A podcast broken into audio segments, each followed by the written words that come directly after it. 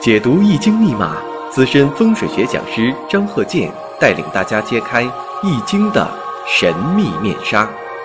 周易新天地，五行解奥秘。请听周易五行。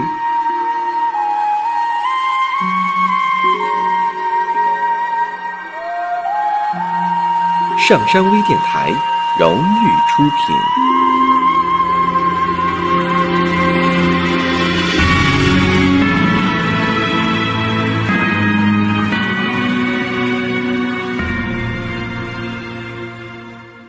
大家好，我是张克建。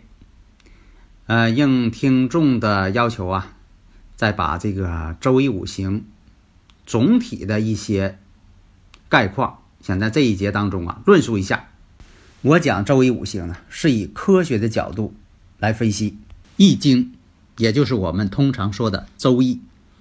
我们知道啊，传说当中的伏羲创造了我们所说的这个八卦。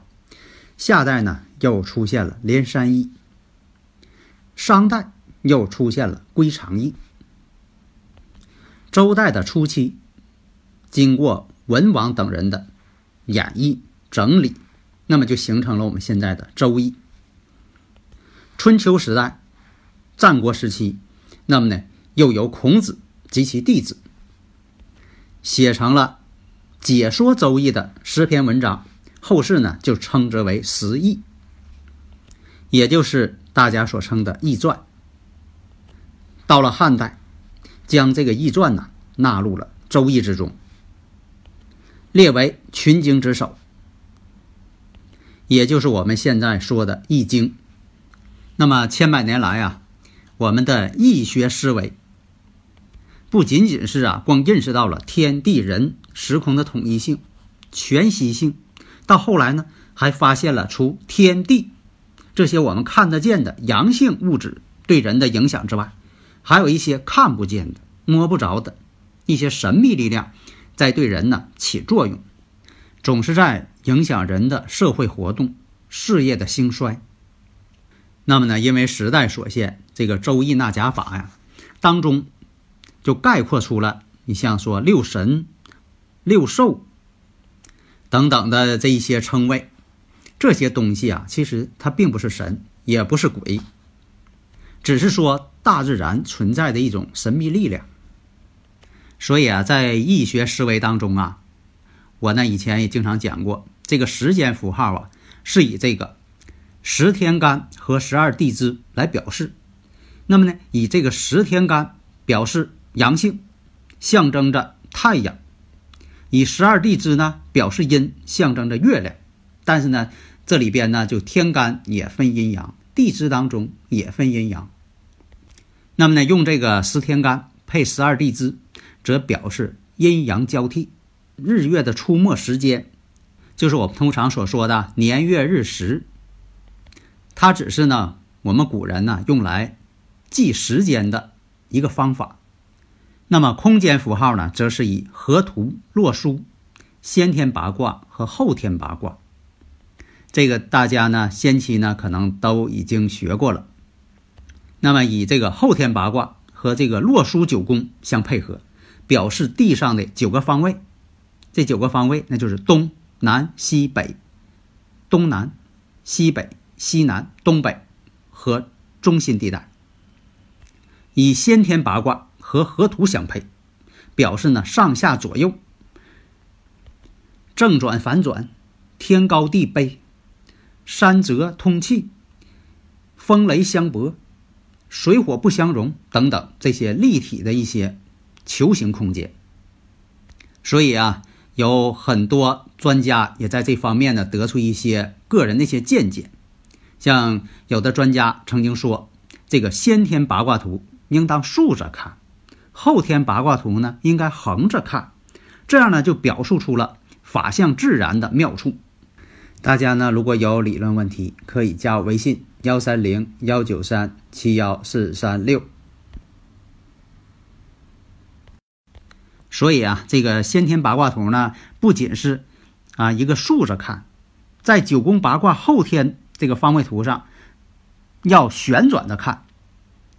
所以啊，我以前讲过，我说这个阴阳鱼啊、太极图啊，你不要把它看成平面的，它是个球，它是个球体。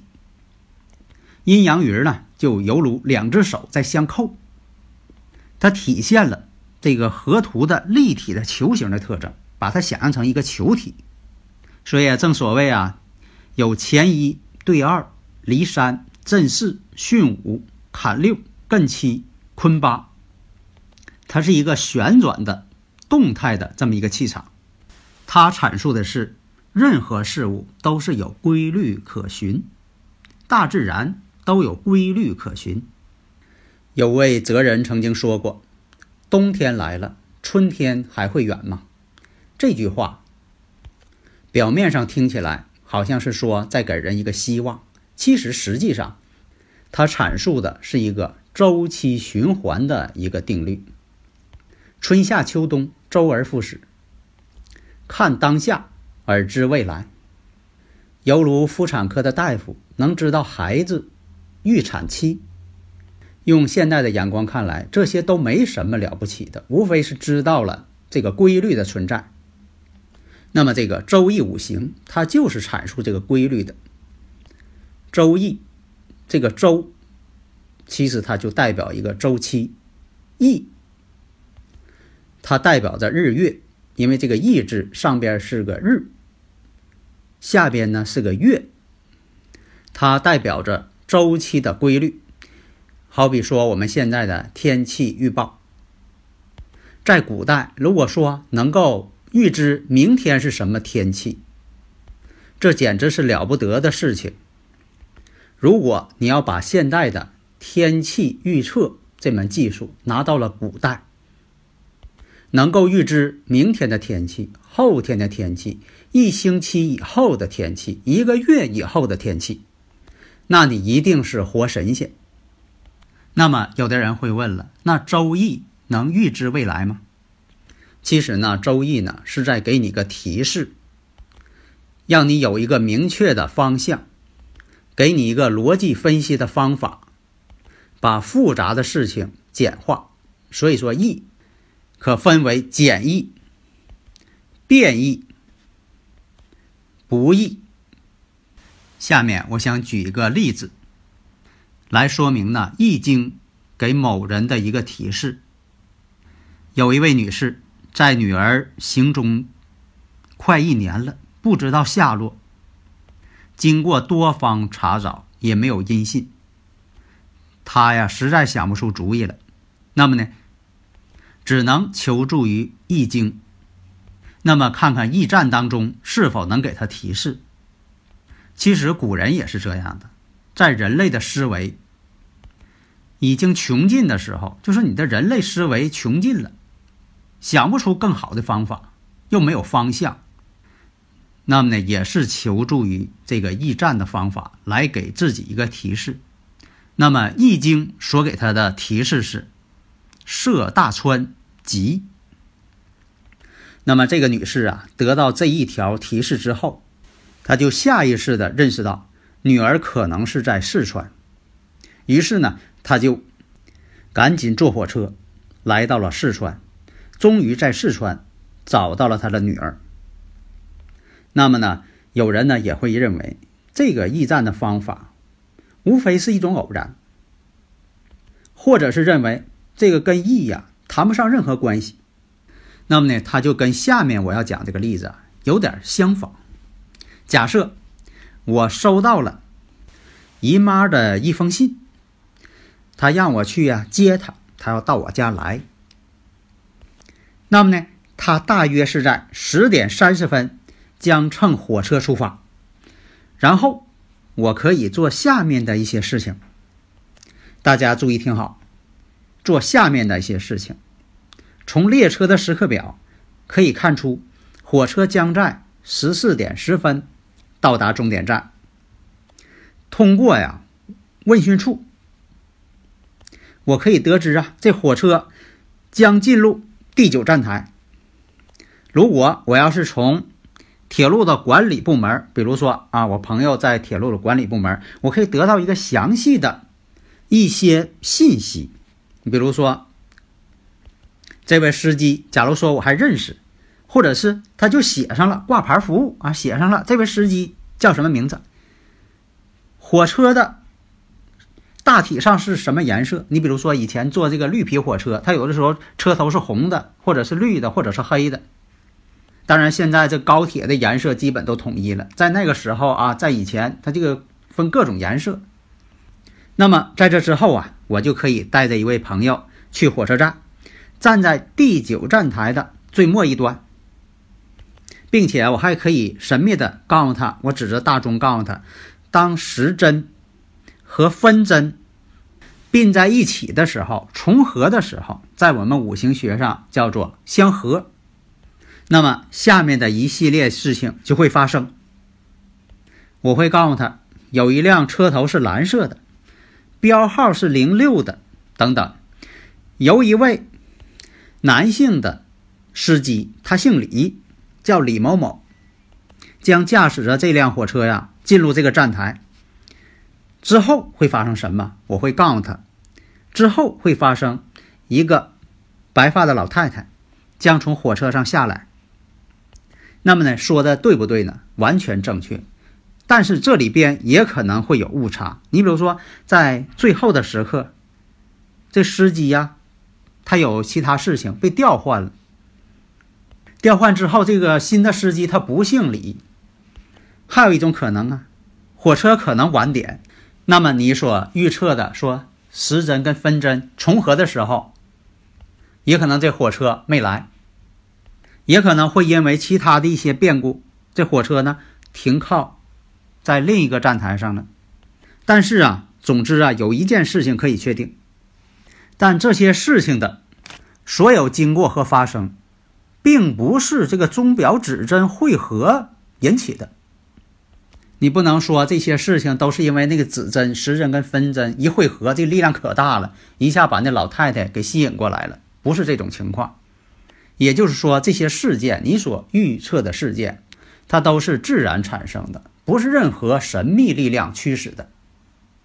所以，这个易经的预测呀，它是给你一个特定的目标，理解了他的意思，就给予解释，并给你一个行动的方向。就像前面我讲的例子，易经的预测，他不会呀给一个行动不明的。这么一个女性，她告诉你了，说她在四川的哪个城市，哪条街，门牌号是几号。但是她为什么能给人一个指导意义呢？那是因为什么？你自己察觉出你自己内在的声音，或者可以说，这是一个潜在意识的答复。所以啊，当这个易学预测告诉你。你的愿望能够实现的时候，那相信你呢会高兴万分，并对这个易学的预测给予高度的评价。当你获得是不好的信息，你就会笼罩在呀不安里，或者认定这是错误的，并且加以否定。所以，易经是教会我们的思维与宇宙的法则一致，你的思考呢与宇宙的法则。一致了，这就调和了，你的愿望啊也就能够实现了。所以啊，如果你能够遵从上述这些潜在意识的法则，那么呢，这些宇宙的信息呢就可以输入你预知未来的感觉感受器的这个软件。所以啊，深受别人羡慕的这个环境境遇，那么有的时候本人呢可能丝毫不察觉到幸福。反过来说呢，站在客观的立场上而言，被视为不幸的人，那么这个人呢，或许不像他人想象中的那么不幸。总体上讲呢，这就全靠这个人的心境如何。所以才有啊，塞翁失马焉知非福。身处佳境的人也不可洋洋得意，至于逆境的人。也未必都要绝望，所以呢，《易经》的潜意识啊是公平的，它犹如硬币的两个面儿只要我们呢，就是遵从宇宙的这个法则，采取平和和谐的这个思考方法，那么呢，你就会得到一个正面的答案。如果我们采取逆向的思维方法，你就会得到一个逆向的这么一个结果。因为你的未来就在你现在的心中。得到这个卦辞的答复，你会呢下判断，去解释。比如说，你得到了一个暗示婚姻的一个不好的一个寓意，那么呢，你就会考虑离婚。相信呢，你也会认为呀，这一定是显示你与配偶之间的问题。如果你正在考虑职业的问题，你会将目标呢转向另一个方向去发展。所以啊，很多年轻人呐，选择结婚对象的时候，根本不会有人以科学性的观点来下这个结论，而是以什么感性情绪来支配。另外呀，像选择公司、职业、决定前途的时候也是一样。我在多年研究易经这个过程当中啊，我有一个感觉，感觉到这个易经啊，很多的内容啊，好像是在。记录一个梦境，其实这个梦境啊，也是一种潜意识。那么《易经》的预测呢，其实也是在激发你的潜意识。比方说，飞龙在天，利见大人，好是一个人在做梦，梦见了飞龙在天，他醒后真就见到了贵人。《易经》当中这样类似于梦境的这种描述还很多。那么现实当中，大家对梦境也都非常感兴趣。有这样一个例子，有一位啊经商这么一个男子，在北方经商。那么呢，他与家人呢生活也比较和睦。有一次啊，他由于这个工作上的关系呀，到北方啊住了很长时间。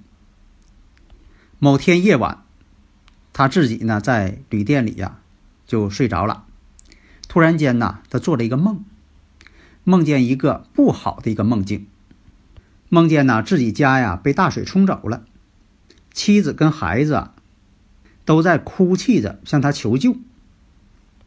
他醒后啊睁开眼睛，立即打电话，因为他家呀是住在南方，那么呢他马上给家里打了个电话，果然呢他的家呀正在下着倾盆大雨，所以他马上。告诉妻子赶紧收拾东西，马上离开这个地方，到一个地势较高的地方去躲一躲。但是从妻子当事人这个角度来看，这种大雨并不需要如此去做。然而呢，妻子还是听从了她丈夫的指示。后来的结果，大雨啊，真就是倾盆而下，把他家的房子都冲走了。这个人呢？这个男人真就救了他家人的性命。那么这件事情如何去解释呢？那么这种情况是他的潜意识，这个男人的潜意识与妻子的潜意识紧密的结合在一起了，希望着要彼此的引导、保护，因此啊，能在危险尚未来临的时候得到先知。提前的感知，而且他的妻子呢也会遵从他的潜意识的指引，所以《易经》能为你在潜意识当中带来指引，带来一种活力。有一位主妇啊，很担心她丈夫的胸疼，劝她上医院呢赶紧检查一下，但是呢，丈夫害怕呀，检查的结果呀是不好的病，那胸疼又怕是心脏。啊，癌症等等，不愿意去。疼痛的时候呢，他就服了一些止痛药。那么呢，一直啊继续下去了。有一天晚上，这位主妇啊就梦见丈夫被送进医院了。在梦中，医生啊对这个主妇说：“你丈夫患了胸膜炎。”这位主妇啊就非常忧虑，她非常希望呢能够得到一个。真正的结论，所以说她把希望寄托在《易经》预测上。那么，《易经》得出的结论为第六卦象天水讼，上面写着：“需会见重要的人物。原话是“力见大人”，这就告诉你，暗示着需要和卓越的人物、专家、老前辈要商量。这位祖父呢，判断应该是立即求医，力见大人嘛。那有病了见大人就得见大夫。于是呢，她就说服丈夫上医院。结果呢，检查真就是胸膜炎。那么这个事件也是纯属偶然吗？当然不是的，因为这个主妇啊，潜意识的确预知到了未来，所以这个潜意识啊，是有个提示的关键作用。有一位先生在一星期前呢就约好了，说的这个今天下午三点在某咖啡店见面，可是呢。他将这个事儿啊就忘掉了，只记得有什么事情想要办，总心里有点什么事儿，但是想不出到底是什么事儿了。这个时候啊，有人不经意的说出了想吃蛋糕，而这句话使他想起了双方的这个约定，这个约定他给忘了。为何能够突然想起来呀？原来这双方的约定呢，就是这个咖啡店以蛋糕美味。而闻名。那么，这一个不相干的人这一句话，就提醒了这位先生，《易经》当中有这样一个卦象，叫天雷无妄。它的本意呢，就是代表一种天真，这种妄啊，代表一种妄想、执迷之妄，是一种呢含有恶意的词汇，那贬义词，像没有些实质的东西，那谎言、虚伪。这卦呢，就是上边是乾卦，下边是震卦。那么从适应的关系来看，因为我以前讲过世爻应爻，那么这世爻呢就代表自己，这个世爻呢是子孙无火，应爻呢是父母子水，是自己的长辈，而本身呢这个六爻呢又是两两相冲。代表父母的子水，与代表自己的世爻的午火，水能克火，子午相冲。代表钱财的虚土跟辰土，有两个财爻，也是两两相冲，辰戌相冲。子孙呢，又代表晚辈儿。这个卦象呢，就代表你自己是晚辈儿，因为这个子孙是最小的，辈分是最小的。那么，天雷无妄，代表一种妄想。那什么是妄想？什么是理想呢？那下面呢，我讲这一个故事，我们去理解上面很难懂的语言。曾经啊，有一个年轻人很有才能，得到了这个美国汽车工业这个巨头福特的一个欣赏。福特呀，就想帮这个年轻人呢完成他的梦想。假如说这个年轻人呢，在这之前得到了一个卦象“天雷无望”，咱举例子，打个比方。那么呢，福特就要帮他完成这个梦想。但是呢，可是啊，这个当福特啊听到这个年轻人的目标的时候，给福特吓了一跳，就犹如现在人要定一个小目标，先挣他一个亿。原来啊，这个年轻人呐，一生最大的愿望啊，就是要赚到一千亿美元，超过这个福特当时所有资产的一百倍。那这个目标实在太大了，福特呀，不禁就问到了：“你要那么多钱做什么呀？”年轻人呢，就是稍微迟疑了一下，马上告诉他了：“我老实讲，啊，我也不知道我要干什么，但是我觉得。”只有这样才算是成功啊！福特呢就看了他一眼，哎呀，意味深长的就说了：“假如一个人呐果真拥有这么多钱，他将影响整个世界。依我看呢，你先别考虑这个事儿了，想一些这个切实点的事情吧。”五年之后啊，这么一天，哎，这个年轻人呐又再次来找福特来了。他说呢。他想创办一所大学，自己有十万美元，还差十万美元，希望这个福特呢能够帮他。福特听了这个计划以后啊，哎，觉得这个计划可行，那么呢，就决定帮助这位年轻人。时间呢又过去了八年，年轻人呢果然是如愿以偿，成功的创办了自己的大学——伊利诺斯大学。所以啊，当你如果说你得到了这个卦象天雷无妄，那么呢，你想想你的目标是否现实？你现在所面临的是世爻临子孙爻，世爻就代表自己，子孙爻是在爻中最小的辈分，你该如何去奋斗？而且呢，这个卦象呢又是六冲之卦。以前我讲过，出现六冲的时候，那这个事情呢就容易散，办不成。所以说呀，一个人的目标啊定的太大了，听起来很空洞，没有一点可行性，那么这种目标呢就是一种空谈，永远没有兑现的可能。所以新人呢要想说化成蝶，你首先得先破茧。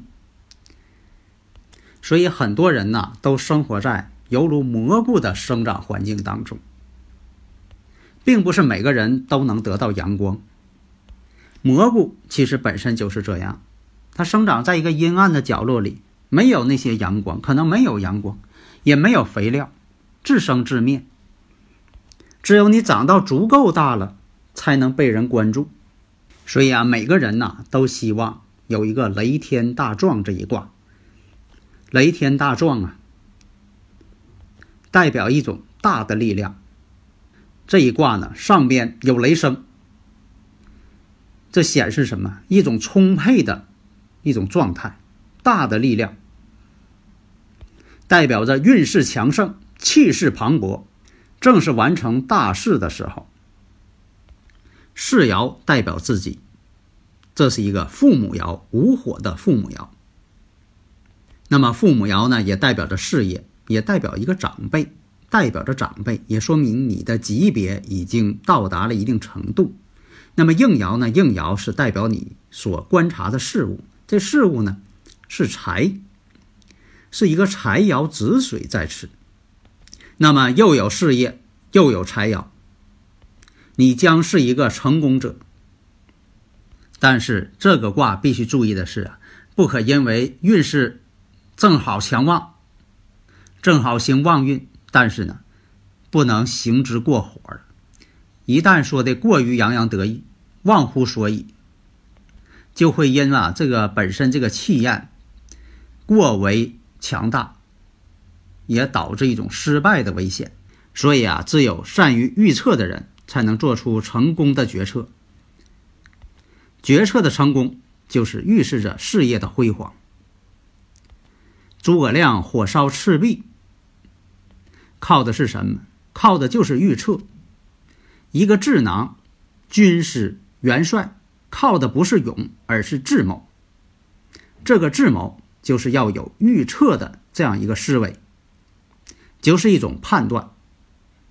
无论是历史中还是现实中，对于明天，好像我们是无知的，但对于明天呢？我们不是手足无措，我们可以预知未来，因为这个世界呢存在着规律和趋势，未来那么是在现在的基础上发展的，所以啊，它不可能脱离现在而存在，而今天的身上它存在着明天的影子。对于未来啊，我们不是一无所知，我们可以通过呀科学的预测而略知一二。但这种预测能力呢，不是每个人都具有。只有通过不断的学习、总结、观察、实践，才能练就一双啊穿越时空的慧眼。所以啊，如果你想提高自己的预测能力，首先呢要具备那个行业要求的基础知识，这个你得学好。有了这个基础知识，你才能真正了解未来的发展，才能知道。自己人生的大致走势，学习易经就要学习具有长远的思维，从易经当中的提示，而能看到啊事物的背后可能发现的第二件、第三件、第四件的事情，只顾眼前那是没有出路的。学习易经就要提高自己的预测能力。平时做事的时候啊，那就要多想、多思考。而这种多想、多思考，是来源于易经的对你的提示和思维方法。所以啊，商界很多这个成功人士，大多数有这样的一个共识：一个成功的企业家，一个成功的领导者，每天呢，至多只有百分之二十的时间处理日常事务，百分之八十的时间是用来思考企业的未来、人生的未来。科学的预测，那么呢，可以带来巨大的财富，这已经用事实来证明了，也可以带来。顺利的人生，所以啊，要提高自己的预测能力是非常有必要的，预测也是非常有必要的。从今天开始，就要补充知识，掌握预测的方法，总结经验，让我们思考未来吧。好，谢谢大家。